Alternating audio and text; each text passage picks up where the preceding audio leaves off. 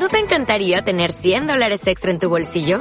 Haz que un experto bilingüe de TurboTax declare tus impuestos para el 31 de marzo y obtén 100 dólares de vuelta al instante. Porque no importa cuáles hayan sido tus logros del año pasado, TurboTax hace que cuenten. Obtén 100 dólares de vuelta y tus impuestos con 100% de precisión. Solo con Intuit TurboTax. Debes declarar para el 31 de marzo. Crédito solo aplicable al costo de la presentación federal con TurboTax Full Service. Oferta sujeta a cambios o cancelación en cualquier momento.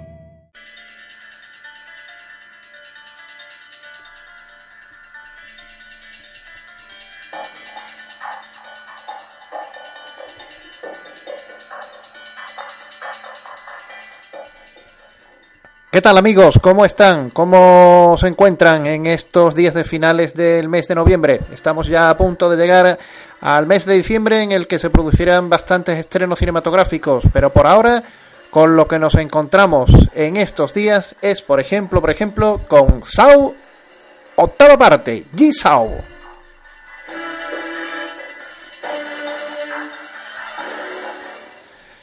Bueno, la octava parte de la famosa historia de Saw, de este asesino apocalíptico vengador eh, que vamos a analizar. Como saben ustedes, en último estreno digital yo no les hablo de quién es el actor, de quién, cuántos premios se lleva, de qué películas ha hecho, quiénes son los directores. Eso lo leen ustedes en las revistas.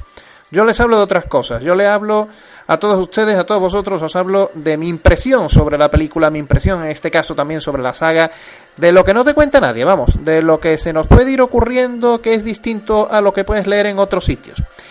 Y cuando hablamos de Saw, de este personaje que va poniendo a prueba a una serie de personas, que va encerrando en sitios concretos y que eh, tiene un motivo concreto y que es esas mentiras que han dicho que, o esos, esas malas acciones que han hecho esas personas a las que Sao castiga, pues eh, nos encontramos ante un guion que está exprimido ya hasta la octava parte.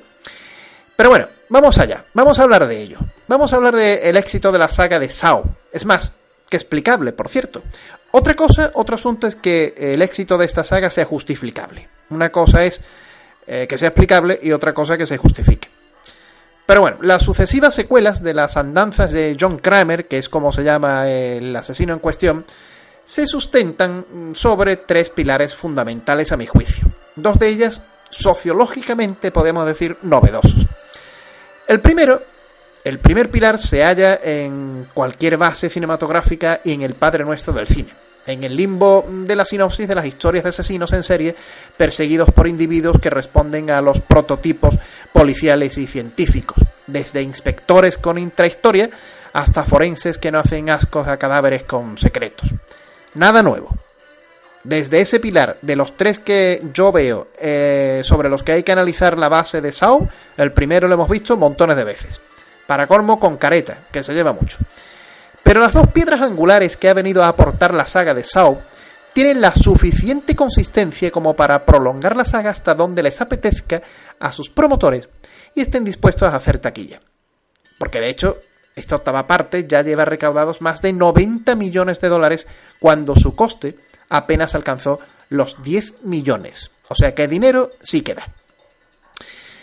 Con cada secuela de Saw tenemos realmente en pantalla grande un gran hermano televisivo en el que se ha dado una vuelta de tuerca hacia el terror y lo sanguinolento. Pero no nos confundamos. Saw, la saga entera, es ante todo un juego orwelliano. Un crisol de actitudes, eso sí, impostadas y extremas para satisfacer al público menos sesudo frente al que aprecia realmente este inteligente cóctel de comportamientos, reflejadas esas actitudes, como os comento, en sujetos dispares que tienen pecados que esconder y que conforme avanza la explosiva combinación de las interrelaciones encauzadas, las relaciones de cada personaje encauzadas por guionistas que al fin y al cabo, como en la televisión, son manipuladores de cobayas, revelan ante el, ante el espectador de manera inconsciente los comportamientos humanos más primitivas, más primitivos, todo ello mientras eh, la sala pues, come palomitas y elige a sus personajes en función de la sintonía de caracteres y con quién se identifique más.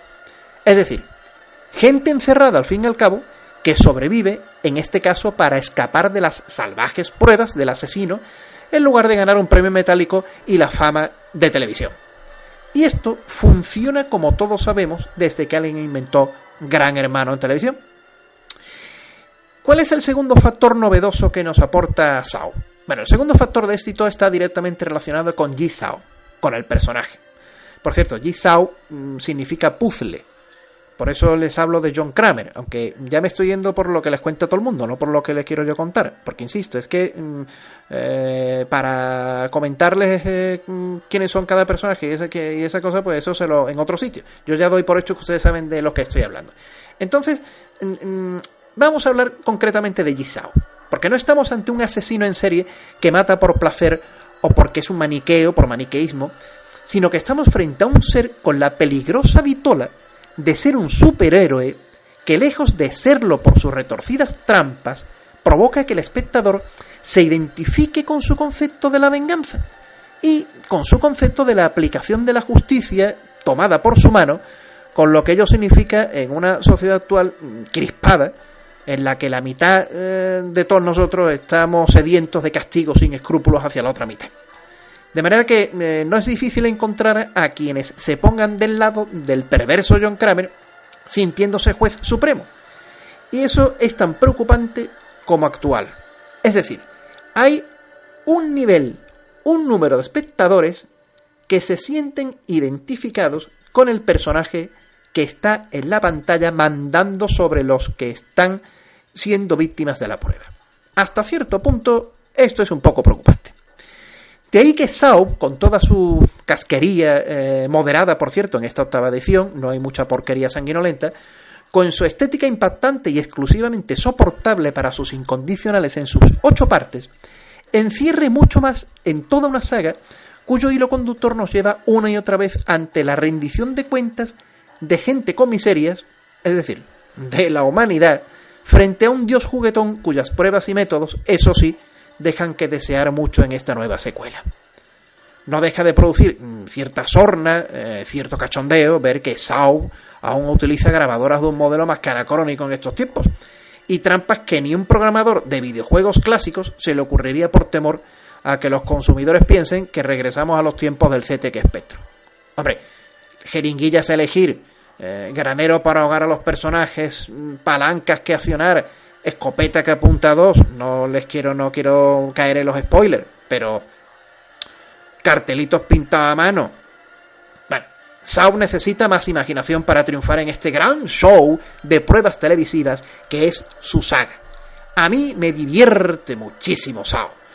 Comprendo que el personaje está quizás ya bastante manido, que la historia ya cuesta trabajo que la vayamos adaptando ya a tantas partes pero lo cierto es que todas estas pruebas, al fin y al cabo, nos conducen a una visión de la vida, a la superación de cada una de las personas que nos vemos reflejadas en la película, y, desde ese punto de vista sociológico, Sao tiene mucho que contarnos. Pues hasta aquí amigos. Ah, por cierto, la música que estáis escuchando de fondo, por supuesto, sigue sonando en esta octava parte como en todas. La música de Charlie Closer un experto en hacer bandas sonoras de cine de terror y cine de misterio. Fue el autor del Cuervo, de Scream, eh, bueno, ha trabajado incluso con Marilyn Manson, entre otros. Pero esto, insisto, ya lo veis en otros sitios. ¿eh? Ahí queda este comentario mío de Sau, que lo podéis ver desde el punto de vista sociológico más que desde otro punto de vista. Y si no, a comer palomitas. Un saludo de parte de José Carlos Fernández en último estreno digital con este nuevo comentario de este nuevo estreno, Sau 8. Saludos.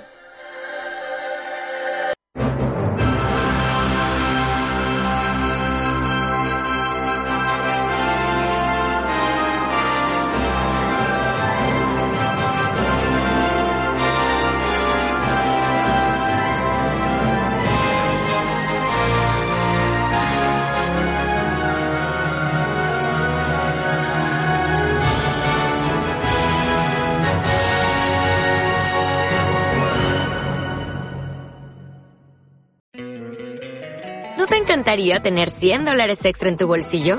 Haz que un experto bilingüe de TurboTax declare tus impuestos para el 31 de marzo y obtén 100 dólares de vuelta al instante. Porque no importa cuáles hayan sido tus logros del año pasado, TurboTax hace que cuenten. Obtén 100 dólares de vuelta y tus impuestos con 100% de precisión. Solo con Intuit TurboTax.